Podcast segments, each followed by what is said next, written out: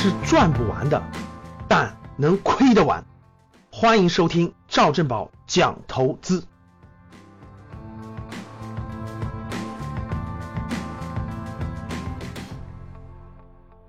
每年的金秋时节，特别是国庆节前后，各大财富榜单就陆陆续续要推出了。我记得最早的财富榜单啊，是一个英国人叫胡润跑到中国来，九九年吧，排财富榜单。然后陆陆续续呢，像福布斯榜单、什么这百富榜、那百富榜、这财经排的那财等等，都是媒体吧排的财富榜单呢，每年都在国庆节前后推出。那今年的估计也快推出了。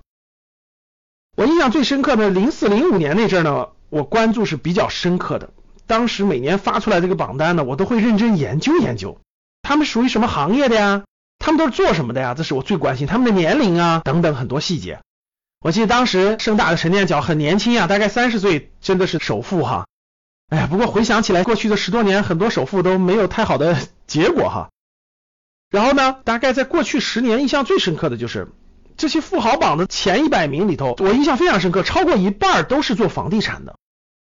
这个时间很长，最开始大概在零五年之前，就十多年之前吧，富豪榜前面最多的是做制造业的，就是开工厂的，开工厂做外贸的。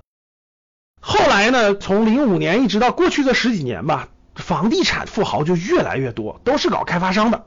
我记得我就。特别想，我说什么时候的开发商少一点，搞房地产的少一点，新兴行业的多一点呢？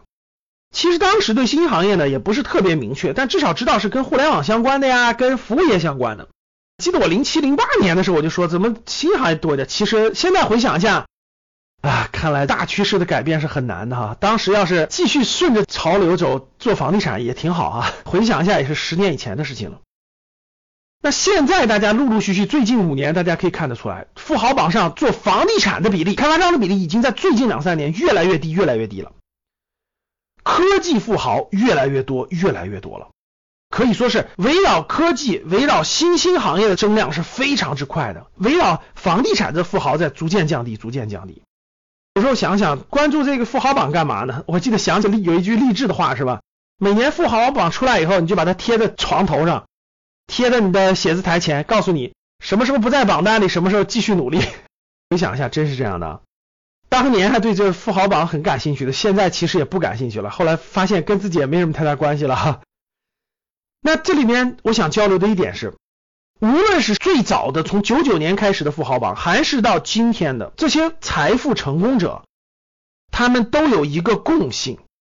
甭管他们处于什么行业的，你也甭管他们的背景如何，无论他是富二代的，还是创业成功的，还是海归等等的，但是他们都有一个共同点，你们知道是什么吗？就是他们都是优秀企业的持有者。我再重复一下，他们都是优秀企业的持有者，才能进这个榜单。虽然很多是搞房地产开发的，但是榜单里也没有几个是持有几百套房子能够登上这个榜单的，没有。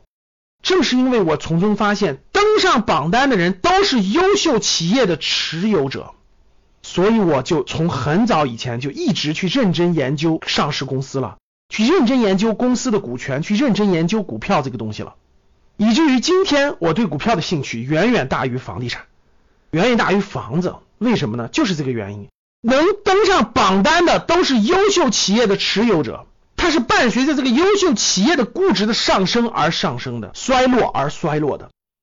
换句话说，你想向他们靠拢，你就必须持有优秀的企业。如果你不创造一个优秀的企业，那你就要通过市场去慢慢买进优秀企业的一小部分，让它带你成为财富的成功者。道理就是这么简单的，就是这么明了的。所以换句话说，如果你不去认真研究这些企业，不对公司的估值，不对公司做更深刻的了解的话，我觉得你会离这个榜单越来越远。虽然我们登上榜单的概率几乎为零，现在也不抱什么希望，但是我们作为一个财富的成功者，作为财务自由来说，作为投资来说，了解企业。不能作为他的大股东，作为他的小股东，作为他的持有者，这都是你向财富靠拢的真正的捷径之一。当你看到我所看到的世界，你将重新认识整个世界。这就是财富排行榜里的秘密。谢谢大家。